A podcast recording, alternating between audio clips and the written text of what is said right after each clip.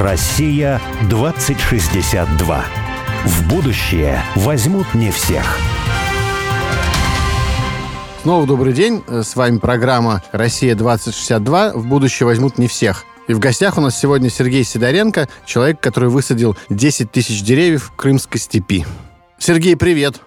Привет, Сергей. Да, привет. Ты так и не рассказал, как э, предпринимательское сообщество. То есть, если ты сказал, что оно отнеслось странно, но, может быть, какие-нибудь припомнишь детали, то есть э, не отговаривали, не говорили, что куда ты поедешь, займись делом, зачем тебе 10 тысяч деревьев? Ну, тогда о 10 тысячах деревьев еще разговора не было, потому что, ну, вообще, это родилось оно же не то, что там я лежал-лежал, там, бах, это приснилась таблица, как Менделееву, да, вот все постепенно было. Если немножко отойти назад в историю, то получилось следующим образом. Я же служил и никогда не думал, что я буду предпринимателем предпринимателем. Страна рухнула, вместо СССР стала Россия, перестали деньги платить, перестали квартиры давать. У меня жена, дети на руках, ни квартиры, ничего нету. Тут еще и деньги перестали платить. Ну и что, надо что-то было делать. И чем дальше, тем хуже. Поэтому пошел в предприниматели. А там же, как человек военный, ну, благо хорошо учили. Задачи, цели, как достигать. В общем-то, достаточно быстро достиг таких понятных для меня целей. Бизнес, квартира, машина. Дальше все это появилось. А дальше что? А дальше, как бы что, вторая квартира, вторая машина машина, второй бизнес, третий и так далее. Ну,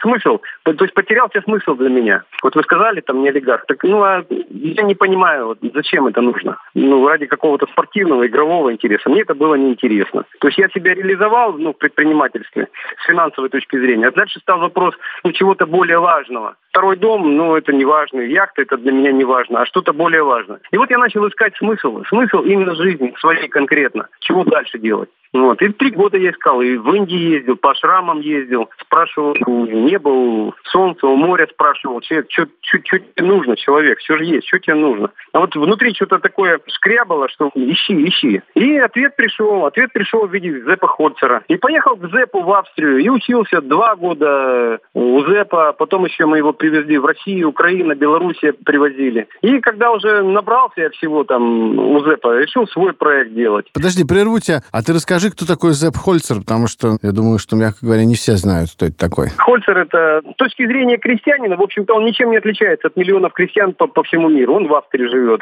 в Альпах. Но он отличается одним. Он с детства маленький Зэп наблюдал за природой. И почему-то увидел, что, допустим, клубничка, та же самая на грядке, у мамы, которая она возделывает там на четырех конечностях, там поливает, удобряет ее. Вот, а рядышком клубничка под камушком в метре всегда будет слаще. Вот всегда будет слаще. Его маленького Зэпа интересовало, почему? А потом понял, да потому что рядом камушек. Солнце греет и мамину, и та, которая под камушком. Мамину солнце зашло, не греет, а под камушком всегда греет. И он так и назвал клубника каменная. И потом использовал вот эти. Так камни же не только можно вокруг клубники. У него там на высоте 1200 метров лимон растет. Лимон растет, лимоны дает. А выше лимона здоровое дерево. Как только зима, здоровое дерево опадает и закрывает лимон листвой. И ЗЭП ничего не делает. И таких вот примеров можно кучу принести. Просто понимание природы. И это называется направление пермакультура. Условно говоря, жить по законам природы. И вот когда я этого всего набрался, я тоже захотел сделать вот что-то такое, сотворить. Как у Зепа в Альпах, там вот это оазис, природа работает. Вот то же самое я захотел. Вот корни они оттуда. ЗЭП учит такой инженерии, на самом деле. То есть это вот не да, просто, да, да. какие-то законы природы, жить под пальмой, чтобы вот кокос тебе падал в рот, да, и все, и ничего не делать. Да, да, да. Как в анекдоте, да, что а зачем мне заниматься там да. бизнесом, богатеть, чтобы потом лежать под пальмой и ничего не делать. Я и так уже лежу под да. пальмой и ничего не делаю. Вот это не про это, да, да? Да, да. Это на самом деле про очень тонкую инженерию, которая не разрушает, да, а гармонизирует природу. Потому что те же самые камушки, ну, как ты говорил, вот ты сажаешь э, саженцы, да, и ты вырываешь три лунки, забиваешь их камнями, сверху мульчируешь там водоросли кладешь, там поливаешь там и так далее, да. То есть это все вопросы влияния человека грамотного на природу. А, а я вот еще про Зеппа хотел уточнить, ага. да? А, Маленький а, паршивец. А вот ты, ты можешь сказать чуть-чуть более подробно, что ты увидел, когда туда приехал? Потому что я тоже одно время увлекался, но скорее теоретически, практические шаги какие-то делал, но мало, мало осуществил. Но читал про него и смотрел фильмы. В общем, он был для меня такой интересной фигурой. Но в какой-то момент мне показалось, я так что-то подумал, что, а может быть, ну, я там не был, и с ним лично не общался, его хозяйство тоже не видел, поэтому не могу судить, на самом деле. Интересно узнать. У меня закрылись сомнения. Подумал, может, это просто такой пиар какой-то, вот он просто взял придумал красивую легенду, вот, и к нему куча туристов приезжает, это вот хороший бизнес такой, а на самом деле там ничего особенного нет. Вот, а ты же все это видел, с ним общался много. Да, Скажи, пожалуйста, да. какие у тебя впечатления, как это все устроено на самом деле? Понимаешь, у меня ощущения такие, что человек, если вот он талантлив, он талантлив во многом. И в том числе, о чем ты говоришь. Про пиар и про рассказ он тоже в этом талантлив. Потому что если бы он вот это вот все делал сам и как бы, грубо говоря, трескал в одну харю, да, то никто бы в мире бы ничего про это и не знал бы. А он сумел вот это вот сначала вот это все вырастить у себя, вот это все пройти этот путь, а потом сумел донести понятным языком для людей, и это легло на благодатную почву, ну вот в частности в России, потому что в России как раз вот пласт людей природно таких вот соскучившихся, да, ну вот э, не понимающих, э, как это сделать. А тут ЗЭП, который показывает, как это сделать. Ну вот еще один простой пример, вот вы говорите, то, что лично я и видел. Вот когда в Португалии был на, на обучении, вот пригласили его на консультацию фермер, который который выращивает, э, у него оливковые рощи такие. Большие, много оливков. И проходит, он показывает вот это вот так, вот так, вот так. И проходит одно дерево. И так он нас, как бы, группу пытается увести от этого дерева. Почему оно засохло? Большое такое красивое дерево было. И оно засохло, и ее обвил такой колючий какой-то, типа ежевики вот на нашей такой обвил. Стоит такой холм такой. И он так извиняющимся говорит, извините, вот не успели там, типа, вырезать это, освободить место. И говорит, стоп, он останавливает группу и говорит, слушай, ты просто не понимаешь, это же клондайк. Тебе ничего не надо вырезать. У тебя природа уже сделала идеальное место для выращивания птиц. Что ты делаешь? Ты берешь длинную палку, на конец палки э, делаешь такое, как гнездо, туда запускаешь курочку, и она там у тебя будет яички откладывать. И твоя задача будет каждое утро просто вытаскивать эту палочку и забирать яйца. А чтобы э, лисы туда не зашли, не вытащили там курочку с яйцами, вход будет только узкий, только для курочки, и лиса может залезть. Возьми туда, либо, либо носок такой, где ты там неделю походил, он такой вонючий такой, такой, бросили на этот, туда, на, на входе. Курочки до фени будет, а лиса уже не сунется. Либо что-то там пороховое такое, вот то, что жженое такое брось, лиса не сунется. Курочка будет в безопасности, у тебя готовый курятник, тебе строить не надо. Все будут приезжать, смотреть, покупать у тебя оливковое масло, твою продукцию и такой небывалый аттракцион. Вот, понимаете, это вот по ходу оно рождается, когда ты природно мыслишь, вот из таких вот объектов, которые люди кажется, ну, вообще не надо, наоборот, надо снести его. А это, оказывается, самые вот какие-то изюминки такие. Вот ценность ЗЭПа. Я сейчас, знаешь, понимаю, что вот почему Чаянов считал, что именно крестьянский труд – это творческое занятие человека, которое достойно человека. Именно потому что, в общем-то, вот такое крестьянство, да, вот, условно говоря, мелкое крестьянство, да, оно живет вот этими вот находками такими, вот оно так смотрит на мир, да. Смекалка. Смекалка. Ну, нет, ну это просто нестандартные какие-то методы, да, там запустил К-700, и оно там тебе там 10 километров э, прошел, все спахал, выровнял, запустил в обратную сторону. Нет, ну почему, это как раз смекалкой можно назвать. Вот когда Зэп говорит, что здесь вот курочка... Ну, я и говорю, да, но это творчество, на ну, самом деле. Да, да. Не просто там сообразил, как там, не знаю, криптовалюту поменять и все. Ну, обделал делишки. Вот смекалка. Скажи, пожалуйста, вот по поводу смекалки. Я себе представляю, вот 10 тысяч деревьев. То есть взял, купил 10 тысяч саженцев. Еще там какая-то часть из них не выросла, какая-то часть засохла. Купил еще 5 тысяч, еще досадил. Ну, вообще каждый саженец там, ну, я не знаю, сколько стоит, но даже если там тысяча рублей, да, там, это, не знаю, там 15 миллионов, там, ну, то есть много вообще-то денег, да? И что, неужели вот это все саженцами было высажено? Или какой-то ну, иной способ нашелся? Конечно, нет. Конечно, не все. Мы бы не дошли бы до этого, если бы таким путем шли. Был бы ты не бизнесмен. Когда мы посадили первые деревья пионеры, и когда мы поняли, сколько труда нужно, чтобы их посадить, и сколько саженцев нужно, то есть и вот э, за первый сезон мы всего штук, наверное, 100, может быть, 200 деревьев смогли высадить, и поняли, что просто мы никогда не дойдем до своей цели там тысячами-тысячами. Абсолютно правильно ты говоришь. Две вещи нам показались ну, вот, при таком способе недостижимыми. Первое – это финансовая вещь, потому что это миллионы-миллионы, абсолютно правильно ты про саженцы сказал. И вторая вещь – это затраты, трудозатраты на то, чтобы посадить, ну, это раз. А второе – их нужно постоянно поливать еще. Поливать, ухаживать за ними. Это два. То есть две вещи, которые ну, не вписывались в нашу как бы, технологию вот такую вот. И пришлось первое понять, а где вот брать либо деньги на саженцы, саженцы, либо саженцы получить бесплатно. И вот тогда мы начали искать, а кто вот высаживает гектарами? И нашли такого человека. На тот момент, это 2013 год, был такой Тман Мирибаев, это в Татарстане. И вот он тогда с женой, на тот момент они высадили 600 гектаров леса. Это у меня даже в голове это не помещается, как можно 600 гектаров леса вдвоем с женой высадить. И вот мы его сюда пригласили, чтобы он научил нас, как вот высаживать гектарами, где саженцы брать. Мы тогда сделали первый семинар, это было, Крым тогда Украина был. Первый семинар на Украине Минлибаева мы сделали. 30 человек приехало, три дня длился семинар. Мы попросили ребят привезти, у кого какие косточки, семечки потому что тогда у нас ничего не было. Вот, люди привезли. И Минлибаев нам пояснил такие простые вещи, которые мы, конечно, не знали, и большинство не знает, что у каждой косточки, у каждого семечка есть своя программа. То есть, если ты посеешь косточки, семечки, никогда сто процентов не взойдет. Даже если они не пропадут. Но никогда сто процентов не взойдет. Взойдет там, ну, возьмем просто процентов 70. Это хорошая схожесть. Через год еще взойдет процентов 5. Через год еще процентов 3 и так далее. А какая-то косточка или семечка через сто лет зайдет. Вот так природа каждую косточку...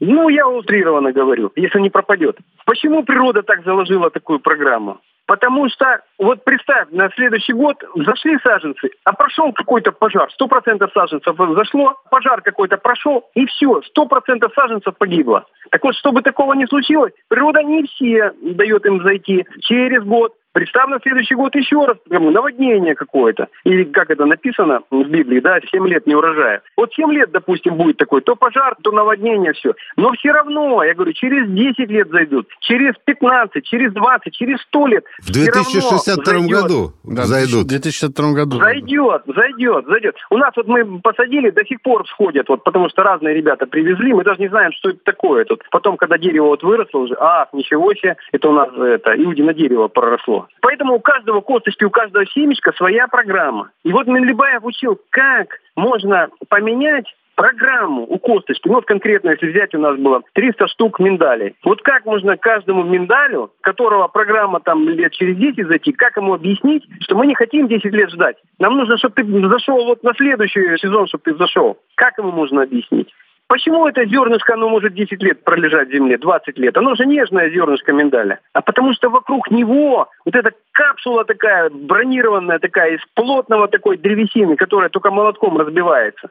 Поэтому он и может там лежать, лежать, и когда только у него щелкнет по природе, раз он зашел. Так вот, что мы сделали? Мы взяли вот эти 300 косточек миндаля, и на вот этом наждачном круге, на котором как точат ножи, мы каждую косточку сделали надрез, чтобы туда попал воздух. И вот это зернышко, у которого была программа, там, условно говоря, через 10 лет зайти, а тут раз и попал воздух. И э, зернышко, нежное зернышко получило команду. И у нас на весну, это мы осенью делали, весной у нас все 300 маленьких миндалей, чук, все вышли.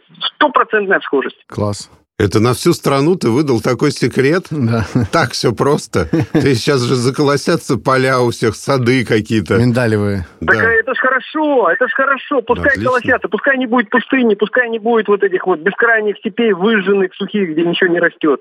Пускай везде растут, благоухают оазисы, будем друг к другу в гости ездить, радоваться. Это же какая энергетика в этих оазисах? Кстати, про энергетику, не знаю. Ты высадил 10 тысяч деревьев. Опять я повторяю это. Меня это просто поражает. Что тебе ответила Вселенная? На это? Ну, мы не только высаживаем деревья. Деревья – это одна часть. Мы также, ну, еще один пример приведу. У нас э, существует волонтерская программа. И вот э, по волонтерской программе, когда мы начинали, я не до конца понимал, как работать с волонтерами. Но потом вот э, интуиция, подсказки. Я увидел на примере одного волонтера, Денис, он приехал из Санкт-Петербурга, такой высокий, стройный парень. Приехал волонтером, такой зычный голос. Я говорю, Денис, с каждым беседуешь, ну, что ты хочешь, чем ты хочешь заниматься. Благо у нас хозяйство большое, а выбор большой. Денис, я говорю, что ты умеешь делать? Денис такой, я ничего. Я говорю, ну, Денис, ну каждый, да, каждый мужик, он там, ну, не знаю, шуруповертом закрутить, еще там что-то, гвоздь забить, еще. Ты это, ну, умеешь же, да? Он, нет, не умею. Я такой, слушай, а Круто. кем ты в Питере работаешь? Он, я тамада на свадьбах. Я говорю, понял.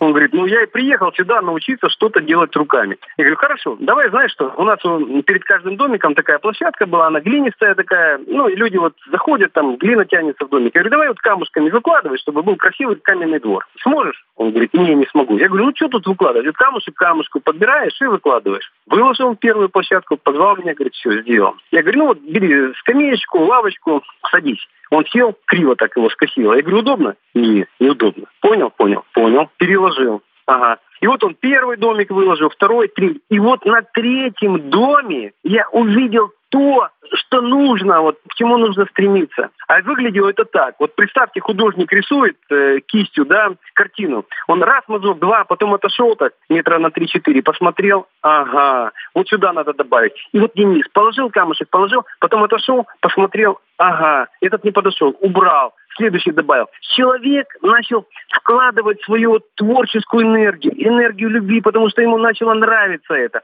Он начал рисовать картины, как вот тот художник. И вот можно даже посмотреть по нашим домам, как изменяется рисунок вот этих камушков. И вот когда Олег спросил, да, что ты, когда деревья тут посадили, кроме деревьев мы вкладываем сюда вот эту вот энергию любви. И с каждым сотрудником, с каждым волонтером мы говорим, ребята, если нет настроения, вообще не надо ничего делать. Но вот как только появилось настроение, вот это каждую частичку, вот это ты вложил жил. И вот тогда территория, она наполняется помимо живого вот этой живой благодарности деревьев, помимо энергетики деревьев, еще и человеческой энергетикой. То есть тут природа все дала, море, солнце, воздух, все есть. Казалось бы, чего ты добавишь? а вот ты добавляешь вот эту вот энергию любви. Из вот этих вот кусочков получается пространство любви. И ты, когда попадаешь в это пространство, ты сам не понимаешь, и люди называют такие пространства местами силы. Но где-то это чисто природа делает, а мы вместе с природой сотворяем. И тут получается мультипликационный эффект. И люди, которые приезжают, это чувствуют. Сейчас вот вокруг, вот, ну, Крым э, в этом году такая ситуация. Ну, мало людей приехало. Так вот, везде пусто, а у меня люди приезжают которые в 15 году были, в 16 17 и так далее. Почему? Что их сюда тянет? а вот, вот это вот неосязаемо людям хорошо. Да, я уже могу даже приземлить вот это. Мы как-то в горах э, в Адыгее с э, географами бродили, ну, там, по работе. И э, вот они говорят, вот смотрите, говорят, вот видите, на горах вот такие красивые складки. Вот. И, в общем, я говорю, да, вот, ну, конечно, вижу, это часто в горах очень приятное такое, знаете, как будто какое-то одеяло падает, да, то есть под разным наклоном почва, да, и она как бы не спадает какими-то очень красивыми, как такое наброшенное покрывало, да, вот. Они говорят, вот как вы думаете, это природа так сделала? Я говорю, конечно, это природа так сделала. Они говорят, нет, это последствия того, что здесь люди пахали землю, террасное земледелие. Mm-hmm. Природа сделала, и они мне показывают на склон такой, знаешь, без почвы, с камнями, которые вот как сель сошел просто, и все. Да? Mm-hmm. Вот, вот это сделала природа. А вот здесь растет до сих пор трава, и вот эти приятные взгляду складки, это потому что здесь пахали землю когда-то, потому что это было террасное земледелие, потому что здесь пасли скот. И вот несмотря на то, что, к сожалению, этого больше не делается, да, но до сих пор это вот так красиво выглядит. Вот без uh-huh. этого выглядит гораздо менее красиво. Поэтому даже когда мы смотрим на что-то и удивляемся, то это не факт, что это просто ну, сама природа. Течет река полноводная. Вот я возьму простой uh-huh. пример. Ака. Вот. Замечательная река, она большая, да, вот она течет. Вот я удивился, просто можно ну, прочесть в географической справке. Я сейчас ну, зуб не дам, но, по-моему, 50 лет назад Ака была на две трети судоходна. И потом люди перестали с ней чего-то делать. Да, вот в 90-е годы. Да, чистить фарватер. И она сейчас на две трети стала несудоходна. И пройдет еще там 50 лет, и Ака станет не то что не судоходной, она превратится в какую-то маленькую речку, да, потом она превратится в ручеек и исчезнет, да. Вот. Угу. Это только так кажется, что вот течет полноводная река, и она вот такая здесь всегда текла и будет течь. Нет, она не всегда здесь текла, и как бы не будет она течь, если человек не будет э, гармонично вмешиваться в ее существование, да. Ну да, собственно, на самом деле идеологически наша программа именно об этом, а в практическом смысле ты как раз, Сергей, главный практикант и, и иллюстратор, что ли, да, вот этого тезиса о том, что гармоничное вмешательство человека в природу обогащает и природу, и человека.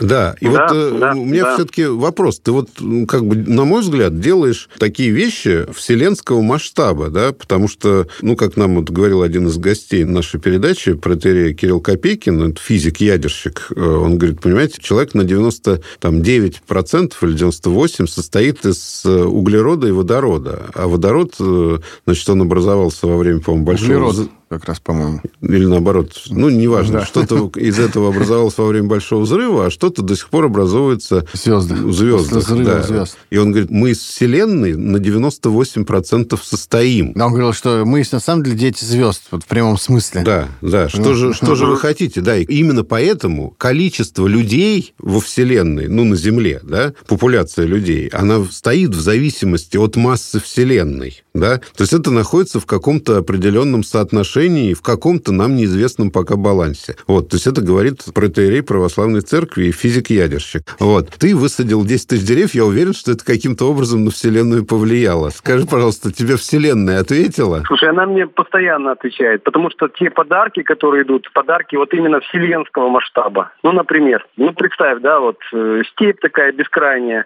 Вот попробуй в степи найти колодец. Вот попробуй просто идти и найти в степи колодец.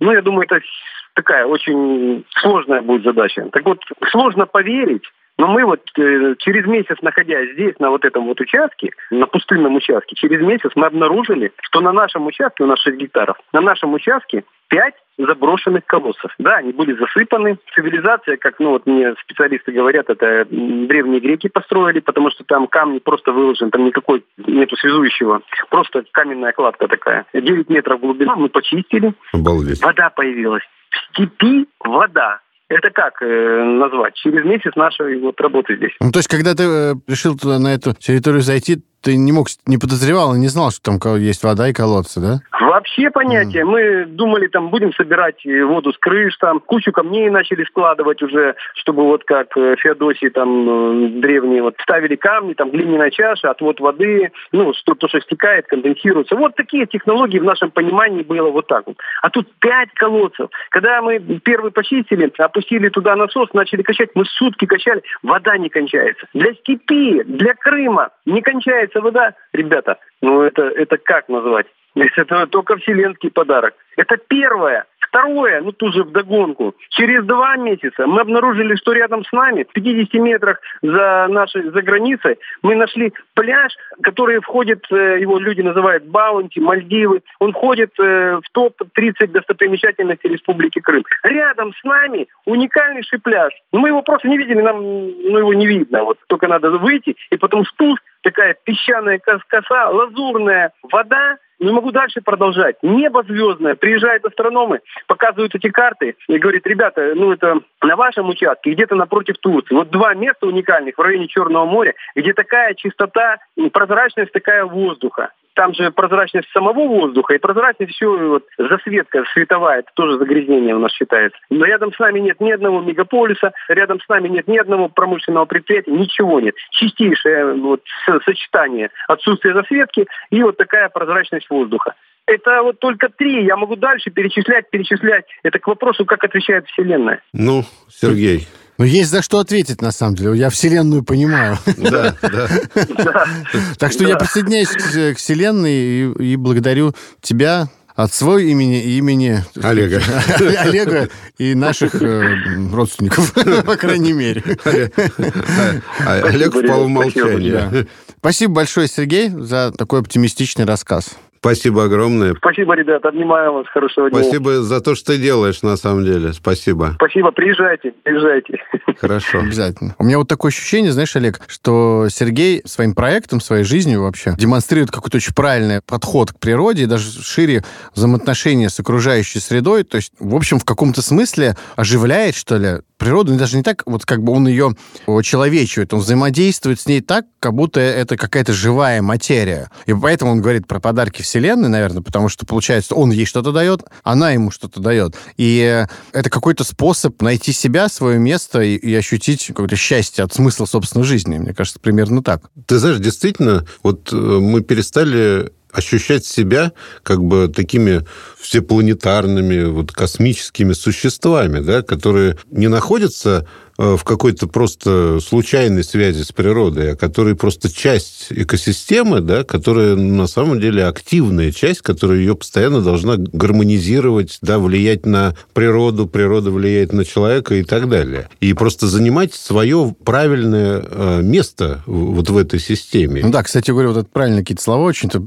вот почувствовать свое место, ведь на самом деле это, по большому счету, то, что человеку дает уверенность в собственном существовании, то самое вот счастье от бытия, то есть найти свое место. А если ты себя осознаешь частью вот этой вселенной, мира, планеты, и понимаешь, что ты взаимодействуешь с миром, с планетой, со вселенной, и тебе еще и она отвечает, то, значит, ты точно на своем месте, а значит, ты как бы сделал все, что надо в этой жизни. Да, и вот когда разговариваешь с Сергеем, то прям возникает ощущение какого-то целого такого маленького, но очень гармоничного и сложного мира, а, который Сергей построил. Он даже не вокруг себя его построил, да, и не вокруг какого-то места. Он просто построил какой-то свой мир, частью которого он является. И этот мир, ну, на самом деле, он живет, развивается, да, вот э, это прекрасно. Представляешь, вот если в будущем все люди будут так себя вести. Да, да? осознают себя такими, да, и, да. соответственно, начнут не будет вообще вести. никаких проблем на Земле. Давайте строить такое будущее будущее вместе.